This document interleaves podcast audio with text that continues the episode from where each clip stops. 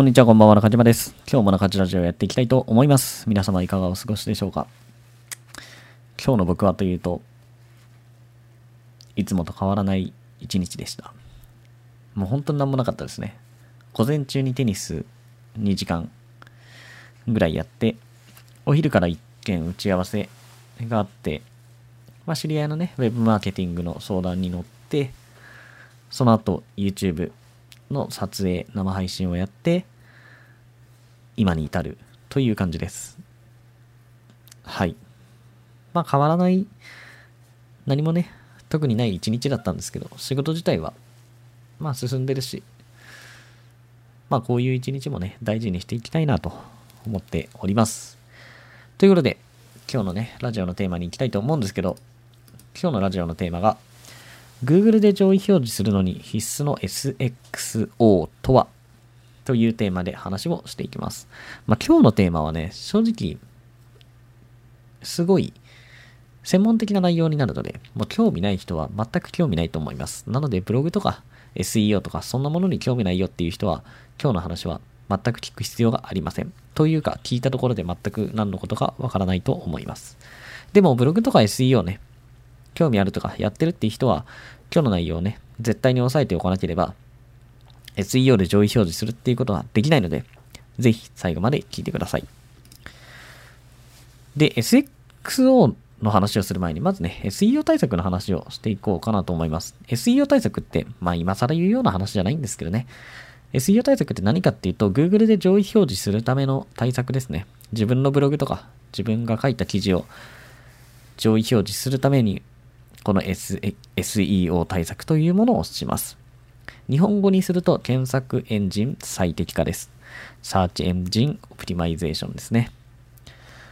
はい。で、この SEO 対策っていうのが上位表示するために必要なんですけど、2016年頃からですね、SXO っていうものが注目されるようになってきました。で、今、上位表示しようと思えば、この SXO っていうのが非常に重要というか必須なので、まあ、今回ね、この SXO っていうのを押さえておいてください。もう絶対に知っておくべきもの。で、知らないで SEO をやるのは無謀だと思うので、まあ、ぜひね、まあ、理解できるように頑張って聞いてもらえればなと思います。で、SXO の話をする前に、まずはね、SEO の話をちょっとしていこうかなと思います。で、SEO といえば、重要なものが何かというと、記事の質と非リンクですね。はい、これは今でも重要です。まあ昔から重要だったんですけど、今も相変わらず重要ですね。はい、もうこのことに関しては知らない人はね、いないんじゃないかなと思います。始めたての初心者であれば、あんまりね、知らない人もいるかもしれないんですけど、まあある程度、ブログとか SEO やってる人であれば全員知ってるのかなと思います。で、SEO の基本っていうのは、検索意図にマッチした内容を書くことです。はい、例えば、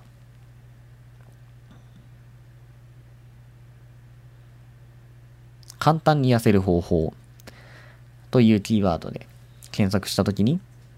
まあ自分のね、ブログとか記事が一番上に上位表示されるようにしたいというときには、簡単に痩せる方法というキーワードの検索意図にマッチした内容を書くということが重要です。まあ簡単に痩せる方法をね、書けばいいんですけど、これね、言うほど簡単じゃないんですよ。あの、簡単にできないんですよ。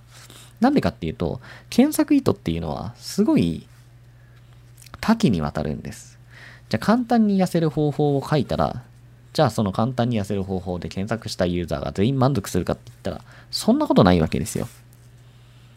そもそもね、簡単っていうのが人によって定義が全く違うわけですよ。例えば、ジョギングをして痩せましょうというのを書いたとして、これを簡単だと思う人もいるわけですよ。はい。なんだ、走るだけで痩せれるんだって思う人もいれば、いや、そんなのができたら苦労しねえよって思う人もいるんですよ。はい。なので、検索ユーザーってのはね、いろんな人がいて、いろんな悩みを抱えていて、まあ、いろんなことをね、考えているので、だから簡単に痩せる方法と一口に言っても、やっぱり、あの、まあ、それだけを書いてね、検索意図をを満たせるかって言えば、やっぱりそれは難しい。で、簡単に痩せる方法だけを書いても、まあ、実際は上表示できないんですよ。なんでかって言えば、やっぱりそれに付随するような情報っていうのも書いていかなければいけないから。まあ、具体例を挙げるとですね、そもそも痩せるとはどういうことなのかとかですね。まあ、効率よく脂肪を燃焼させるにはどうしたらいいかとか、食事はどうしたらいいかとか、いろんなことを書いていかなきゃいけないんですよね。だからそういうのを網羅的に書いていかなければいけないので、まあそこをね、考えていかないといけない。よくあるのが、自己満な記事を書いてしまうことですね。簡単に痩せる方法で上位表示したいと思った人がですね、じゃあ簡単に痩せるにはどうしたらいいかっていうのを例えばいろんなところで調べてそれを書くと。でもその記事は自己満な可能性が高いんですよ。要するに自分が調べた範囲で自分が書けることを書く。そうじゃないんですよ。読者が知りたい、読者が求めていることを書かなければいけない。ここがすごい重要。はい、なので、まあ、そんな風にね、検索ヒットにマッチした内容を書くっていうところをね、まず一つ押さえてください。で、もう一つ、まあ、内部対策としてね、キーワードの使い方とかっていうのもやっぱり重要です。まあ、このキーワードっていうのは、まあ、15年前ぐらいからね、まあ、15年前、もっと前から、その検索エンジンとかができた時からやっぱり重要なんですけど、まあ、自分が狙っているキーワードは、タイトルとか、キーワード、あの、記事のタイトル、見出しとか本文に含めましょうっていう話はね、聞いたことあると思うんですけど、まあそういうのも基本的なことではあるんですけど、やっぱり SEO の基本なので、絶対に押さえておくようにしてください。で、もう一つね、非リンクですね。非リンクは SEO 対策でもう超重要な要素ですね。これはね、もう15年前から同じです。まあ、15年前からって、まあ、正確には絶対検索エンジンできた当初から重要なんですけど、15年前っていうのは僕がブログ始めた時なので、その時からのことしか僕は知らないんですけど、15年前でも非リンクは重要っていうことを言われていましたね。はい。他のサイトとかからリンクがたくさん集まっていると上位表示されやすいです。これは今でも変わらないです。今でも上位表示するには非リンクが超重要です。あの、数年前ぐらいにね、すごいこの非リンクがいらないっていう、非リンクはいらないっていうね、なんかその風潮みたいなのがすごい流れたんですよ。それ何かっていうと、ホワイトハット SEO っていうのがすごい下があの、流行って、非リンクではなく、記事の質こそが SEO で重要だって言われ出した時代があったんですよ。確かにね、一時その、それまでより非リンクの重要度が下がったのかなと思うこともあるんですけど、全然非リンクが重要じゃないとかっていうことはないです。その比重がね、SEO の比重が下がっているだけで、全然今でも非リンクは重要です。だから、あの、そんなに、非リンクの SEO 効果があんまりなくなったとか言ってる人いますけど、嘘ですね。はい。まあ、定量的にね、じゃあその重要度がどのぐらいなのかとか、そんなのはわからないですけど、非リンクはめちゃくちゃ重要です。今でもめちゃくちゃ重要。はい。どんなに質のいいコンテンツ、検索意図を満たしたコンテンツを書いたところで非リンクなければ上位表示できないんでね、絶対に上位表示したいのであれば、非リンクを集めるっていうことを考えなきゃいけないです。はい。で、今、まあ主にはね、検索意図と非リンクについて解説をしてきたんですけど、じゃあこの検索意図と非リンクだけで上位表示ができるかって言えば、できないんですよ。できない。まあ正確に言うとできるかもしれないんですけど、非常に確率は低いと僕は思っています。で、ここからがね、今日の本題です。今の Google で上位表示するには SXO というのを絶対に押さえておく必要があります。はい。で、SXO の詳しい解説をね、ここからしていくんですけど、SXO っていうのは検索体験最適化のことですね。Search Experience Optimization です。SEO が検索エンジン最適化だったんですけど、こっちの SXO は検索体験最適化。じゃあこの検索体験って何なのっていう話をすると、検索体験っていうのはユーザーが自分の悩みを解決したい、知りたいことがあるときに何かのキーワードで検索をします。検索をして、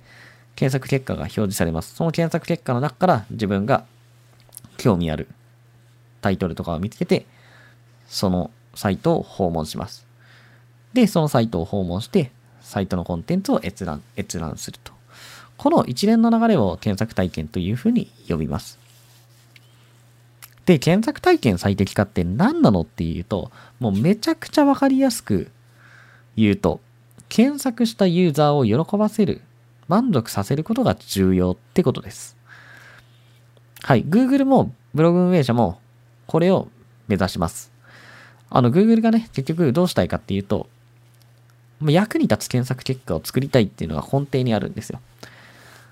だから役に立つ検索結果って何なのっていうと、結局ユーザーが検索をして、それに、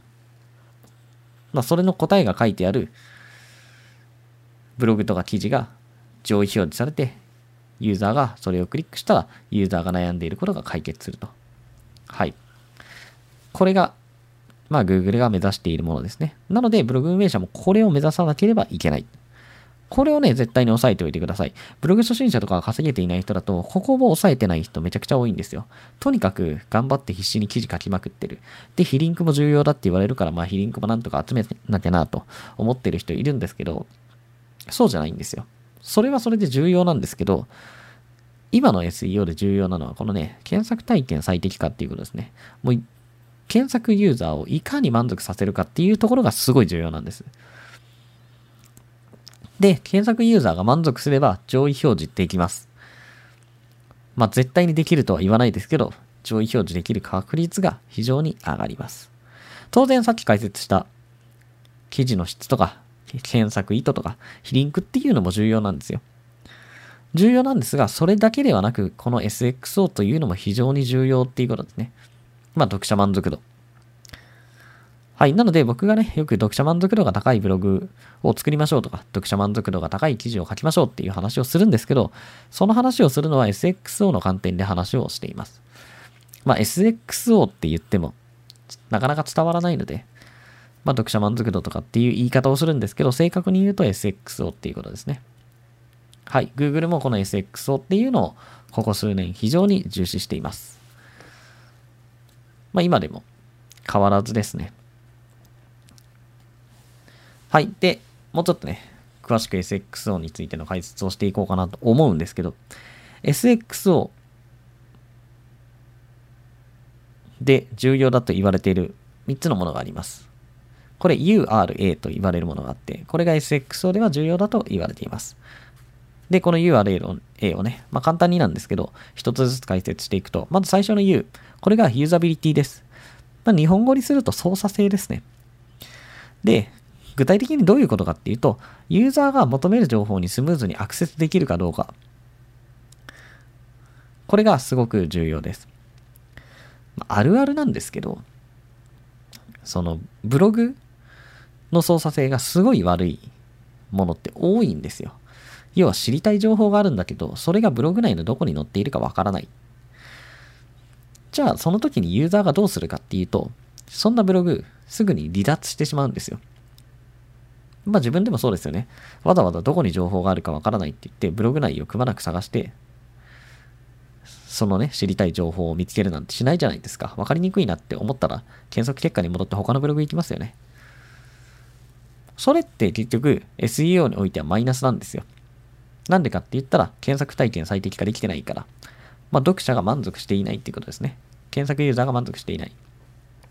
だからそういうブログを作ったらダメ。なので、ユーザーが求める情報にはスムーズにアクセスできるようなブログを作ってください。はい、これが最初の U ですね。で、次の R がレリバンスです。日本語にすると適合性ですね。まあ、これに関して言えば、さっき解説してきた検索意図にマッチしたコンテンツを作るっていうところが重要ですね。はい。まあ、検索ユーザーね、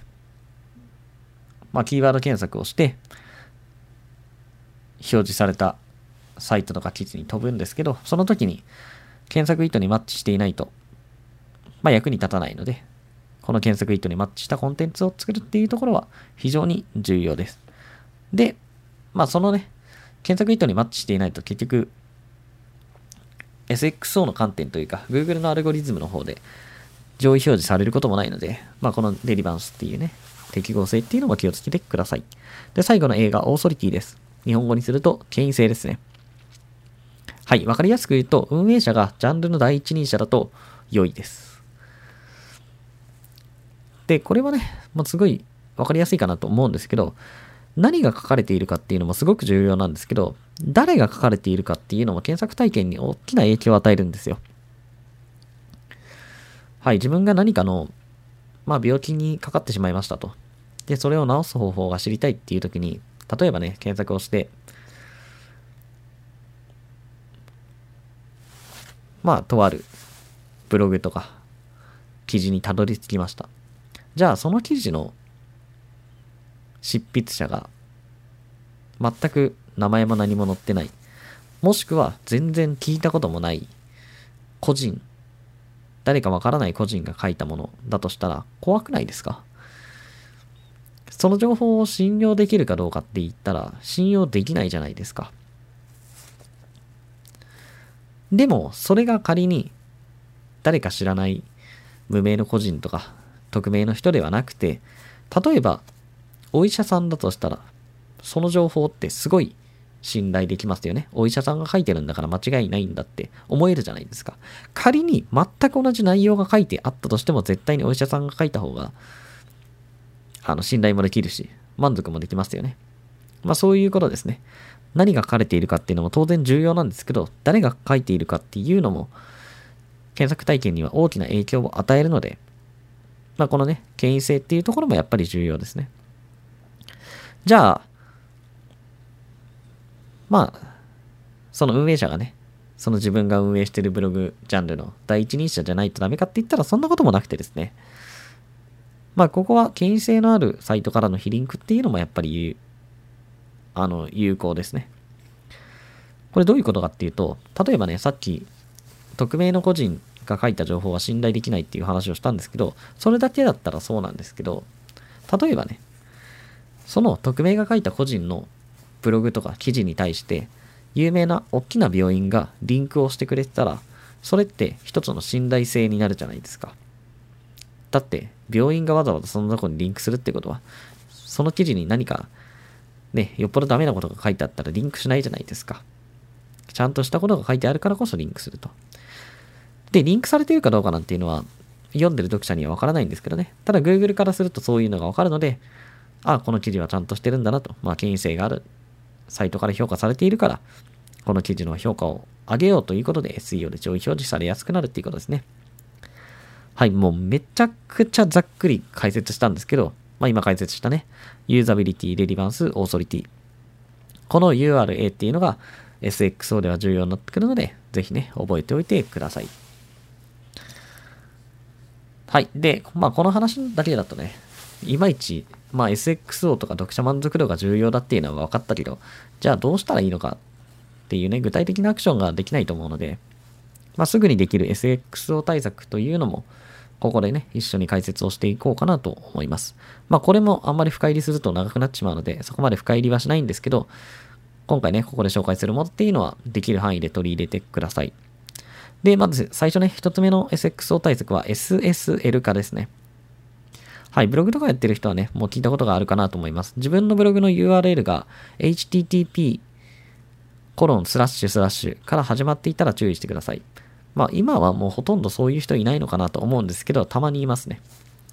はい、自分のブログの URL が https コロンスラッシュラッシュから始まっていれば大丈夫です。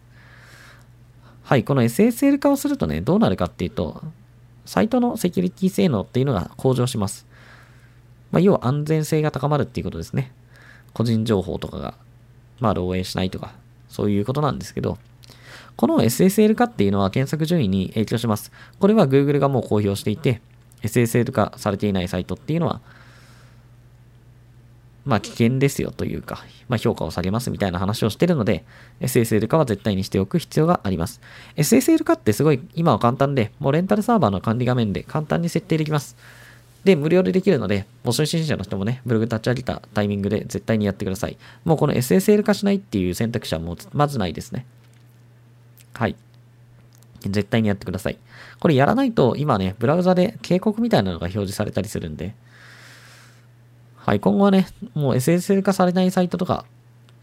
本当にもっともっと、なんか評価が厳しくなってくるんじゃないかなと僕は思ってるんでね、ぜひ SSL 化はやってください。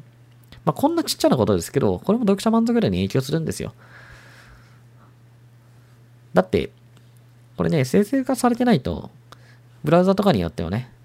このサイトは信頼できない可能性がありますみたいなのが出るんですけど、そんなの警告が出るようなサイト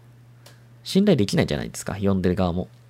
だから、ちゃんとね、SSL 化されてるっていうのも読者満足度には影響するので、絶対にやるようにしてください。はい。で、二つ目の SXO 対策がページ表示速度を速くすることですね。これもめちゃくちゃ重要です。で、ページ表示速度っていうのは、遅いと本当にすごいマイナスになるんですよ。で、よく言われることなんですけど、ページ表示、ページが表示されるまでに3秒超えると離脱率が急激に上がることが分かっています。で、サイトを訪問してくれてすぐに離脱されるっていうのは、まあ、SEO において非常にマイナスになります。なので、表示速度が速いっていうのは、まあ、検索順位にもね、大きく影響するので、絶対にね、このページ表示速度は気をつけてください。まあ、なかなかね、早くしようと思って早くするっていうのも難しいんですけど、まあ、いろいろできる対策もあるのでね、自分のページ表示速度が速いのか遅いのかぐらいは絶対に調べるようにしてください。ページ表示速度調べるのは、ページスピードインサイトっていう Google が提供しているスピード計測ツールみたいなのがあるので、それを使ってみてください。はい。で、簡単にね、ページ表示速度を改善できるプラグインがあるので、それを紹介しておきます。まあ、ワードプレスでね、ブログをやってる方が多いと思うので、ぜひこのプラグインを導入してみてください。一つ目がキャッシュプラグインですね。まあ僕は WP ファーストテストキャッシュっていうのを使ってるんですけど、そのキャッシュプラグインっていうのを入れると表示速度が速くなります。まあなんでこの入れると表示速度速くなるのかっていうのは割愛するんですけど、まあキャッシュっていう機能を使えるようになるからですね。はい。で、もう一つが画像計量プラグインですね。あの画像が重たいとかっていうのは、ページ表示速度を著しく遅くする可能性があるので、ブログ内で使う画像っていうのはなるべく軽い方がいいです。で、このプラグインを入れておくと、画像をね、ブログ内にアップしたときに簡単に軽量化してくれるので、すごく便利です。EWWW イメージオプティマイザーですね。はい。まあ他にもね、いろいろあるんですけど、とりあえずこの2つのプラグインは入れておくといいかなと思います。ただ注意点は、他にキャッシュ系のプラグインとか画像軽量化プラグイン入れてる場合に、また同じようなもの入れてしまうと、まあ機能がね、重複してしまって、ブログにマイナスの影響が出ることがあるので、まあもしね、そういうのを導入しているのであれば、今言ったプラグインは入れないようにしてください。はい、これが2つ目の SX 対策です。で、3つ目が動線設計ですね。はい。URA のところでもね、ちょっと話をしました。ユーザビリティ、操作性っていうのも重要だよって言ったんですけど、まさにこの動線設計っていうのがそこに当たります。で、さっきも言ったんですけど、読書が求める情報にスムーズにアクセスできるっていうのはすごい重要なんですよ。まあわかりますよね。自分が知りたいって思ってる情報がどこに書かれてるかわからないってなったら、ね、読者満足度が下がるに決まってるじゃないですか。で、求める情報にアクセスできないっていうブログめちゃくちゃ多いんですよ。それはそういうことを全く考えないでブログ運営している人が多いからですね。そういうユーザーが求める情報にスムーズにアクセスするためにはどうしたらいいんだろうというのをね、まあ動線設計とかって言って、それを考えるわけですよ。トップページから、こうやって辿ればこのページには来る。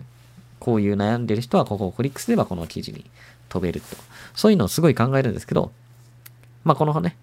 こういうのを知らない人とかブログ運営をね、あんまりやったことない人っていうのはそういうのを考えずに適当にやってしまうので、まあ、すごくアクセスしにくいブログができてしまうと。で、コツはトップページから3クリック以内で全部のページにアクセスできるようにしてください。まあ3、3クリックルールとかってね、言われるものなんですけど、まあそれを意識するといいんじゃないかなと思います。この3クリックルールについても諸説あるんですけど、まあ僕は一応この3クリックルールを守るに越したことはないんじゃないかなと思っています。まあ3クリック以内にね、どのページにもアクセスできるようにするっていうことですね。まあこういうのを意識しておくだけで、おそらく動線に関しての考え方が変わると思うので、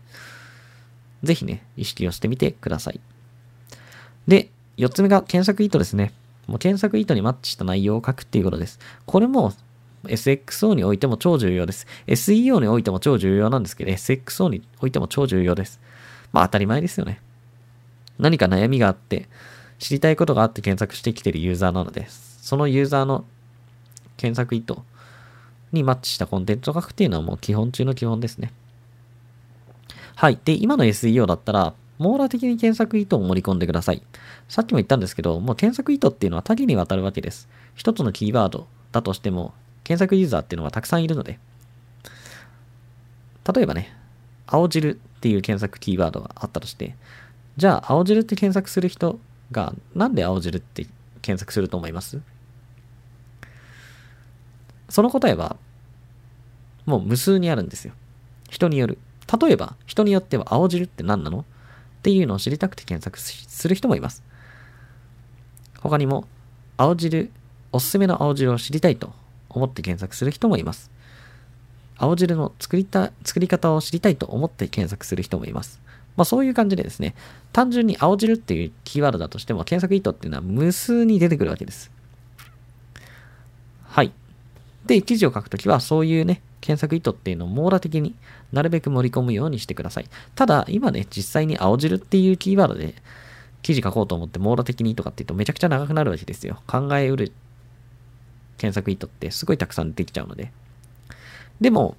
これ今、青汁っていうすっごい幅広い大きなキーワードで例を出したんで、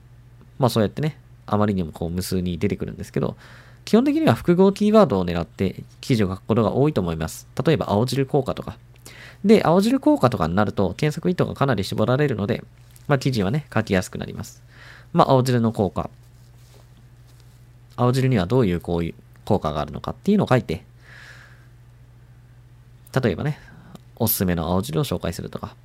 まあそういうことができるんでね。はい。まあ、いずれにせよ、検索意図にマッチした内容を書くっていうことは意識してください。で、重要なことはね、読者が目標を達成できるかどうかっていうところがすごく重要です。これがね、うん、すごい難しいんですけど、例えばダイエット、まあ、簡単に痩せる方法っていう記事を書いたとしても、結果的に簡単に痩せる方法って、じゃあ例えば食事制限して、適度な運動すると痩せるよって書いたところで、これ、読者の役にほとんど立たないんですよ。なんでかっていうと、そもそも食事制限して適度な運動すればいいなんていうのは、もう言われなくてもみんなわかってることで、そんなのを求めてるわけじゃないんですよね。で、それを書いたところで、結局、読者が痩せられるかって言ったら、まあ痩せられない。だから、そういうのは、やっぱり読者に求められていないことなので、そういう記事を書いていたらダメ。本当に簡単に痩せたい人が自分の記事を読んで本当に痩せられるかどうか、そこまで考えて書く必要がある。だから普通の人に、えっと、食事制限をして適度な運動した方がいいよって言っても絶対やらないだろうなと。じゃあその人が本当に痩せるためには何をしたらいいんだろう。どういう文章を書いたらその人は本当に痩せれるのか。まあ、どういう内容を書いたら本当に痩せれるのか。そういうのを考えてください。はい。ここまで考えることが重要ですね。ただただ検索意図にマッチしてるとか、そういうことだけではなくて、本当に現実的に悩んでるユーザーの悩みが解決するかどうかっていうところがすごく重要です。僕は自分で文章を書くときはね、そういうことに気をつけて書いています。結局、使えないものだったら全く意味ないんでね。はい。そして、最後の SXO 対策ですね。5つ目が、読みやすさ。はい。まあ、読みやすさ、読みやすい文章を書くですね。読みにくい記事って読まれないんですよ。まあそのままですけど、なんでかって言ったらわざわざ読みにくい記事なんて読まなくても読みやすい記事いっぱいあるんで。はい。読者にしてみたら、まあどの記事でもいいんですよ。自分の悩みを解決できたら。だから、例えばね、最初に自分の記事に読者が来てくれたとしても、読みにくかったらすぐに戻って別の記事行っちゃうんですよ。これは SEO において非常にマイナスになります。だからそういうことを、にならないようにやっぱり読みやすい記事を書く必要があります。で、読みやすい記事を書くには、まあ、いろいろ考えることがあるんですけど、例えばね、文章の流れとか、日本語の使い方とか、画像の使い方とか、装飾とか、まあそういうのをね、考えて記事を書きます。で、まあ重要なね、コツを一つお伝えしておくと、1ページを文字で埋めないように注意をしてください。この1ページって何かっていうと、スマホで自分の記事を見たときに、スクロールしていって、文字だけで埋まっている箇所が出てきたら、あんまり良くないです。まあもちろんね、全部が全部そうしろとは言わないんですけど、あ全部が全部ね、その1ページが文字で埋まってたらいけないかって言ったらそんなことはないんです。たまにそういう箇所があってもいいんですけど、基本的にはあの、スマホの一部画面が文字だけで埋まらないようにっていう意識で記事を書いてみてください。おそらくこういうのを全然意識してない人はほとんど文字だけで埋まるはずです。はい。なんでかって言ったらみんなスマホで確認しないからですね。パソコンで記事を書いてるんで、パソコンで見たらまあそれなりにいい感じにできてる人もいるんですけど、スマホで見てみたらもうほとんど装飾とかがない箇所が出てきてしまうと。それはもう画面の大きさが違うのでしょうがないんですけど、ちゃんとそこまで考えて書かなきゃいけないですね。で、この1ページを文字で読めないっていうのは、まあ、読みやすさの観点からしてもそうなんですけど、これ読み飛ばし対策になるんです。読み飛ばし対策って何かっていうと、もう大体の読者って記事を読み飛ばすんです。例えば、自分がね、必死に文章を書いたって、上から下まで記事を読んでくれる読者なんてほぼいないと思ってください。ほとんどの読者が読み飛ばします。まあこれは自分も記事読んでてもそうですよね。例えば何かで検索して、あの、記事が出てきましたと。じゃあその記事の上から下まで一字一句順番に読んでいくかって読まないじゃないですか。適当にスクロールしながら自分が気になったところだけ流し読みしますよね。そういうふうにほとんどの読者は読み飛ばすので、でも、なるべく読み飛ばされたくないんですよ。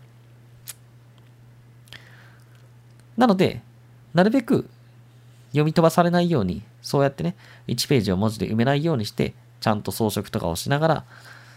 まあ、読みやすい記事を書くっていうことですね。で、1ページを文字で読めないっていう時に、じゃあどういうものをね、したらいい、使ったらいいかっていうと、例えば、箇条書き、表、吹き出し画像、装飾枠、背景ですね。まあ、そういうものを使いながら読みやすい記事を書いていくっていうことですね。で、この話をしてもですね、なかなかじゃあ実際にどうしたらいいのかってわからない人多いと思うんですよ。そういう人にやってほしいのがブログ研究ですね。他のブログを読んでください。で、自分がね、いろんなブログを見ていくと、あ、このブログは読みやすいなとか、このブログは読みにくいなって思うものがあるあるはずです。その読みやすいと思ったブログを研究してください。なんで自分は読みやすいと思ったのか。例えば文字のフォントが大きいとか、行間が空いているとか、あとは装飾が上手とか、まあ、色使いがいいとかね。はい。まあ、自分が読みやすいと思うブログとかっていうのは違うと思うので、もう自分の主観的な判断でいいです。自分が読みやすいと思ったら、そのブログをよく見て、なるべくね、自分のブログも読みやすくなるように、まあ、真似をしてください。はい。以上5つですね。SXO 対策。1つ目が SSL 化。2つ目が、ページ表示速度。3つ目が動線設計、4つ目が検索意図、5つ目が読みやすさ。はい。今回ね、解説した SXO っていうのは本当に今の SEO 対策でも超重要です。超超超重要です。で、読者満足度の高いブログ作りっていうのは SXO 対策と言えます。僕が本当にね、よく読者満足度の高いブログ作りましょう。記事を書きましょうって言ってるのは、あの、SXO ですね。この SXO っていうのいうものの比重が、まあ、ここ数年ね、2016年頃から、この SXO が重要になってきて、ここ数年ぐんぐん上がってきている。で、これからもこの SXO っていうのが、まあ、比重がね、大きくなっていくので、今のうちにしっかり SXO 対策ができたブログを作ってください。途中でもね、話をしたんですけど、SXO は URA というのが重要なので、まあそういう観点でね、自分のブログとか記事を見直してください。ということで、今日の中地ラジオは以上になります。また明日配信予定なので、ぜひ時間があれば聞いてください。このチャンネルではブログアフィリエイト、企業副業、自己啓発などをメインのテーマに扱っています。もし興味があればフォローしていただけるとありがたいです。では皆様良い一日をありがとうございました。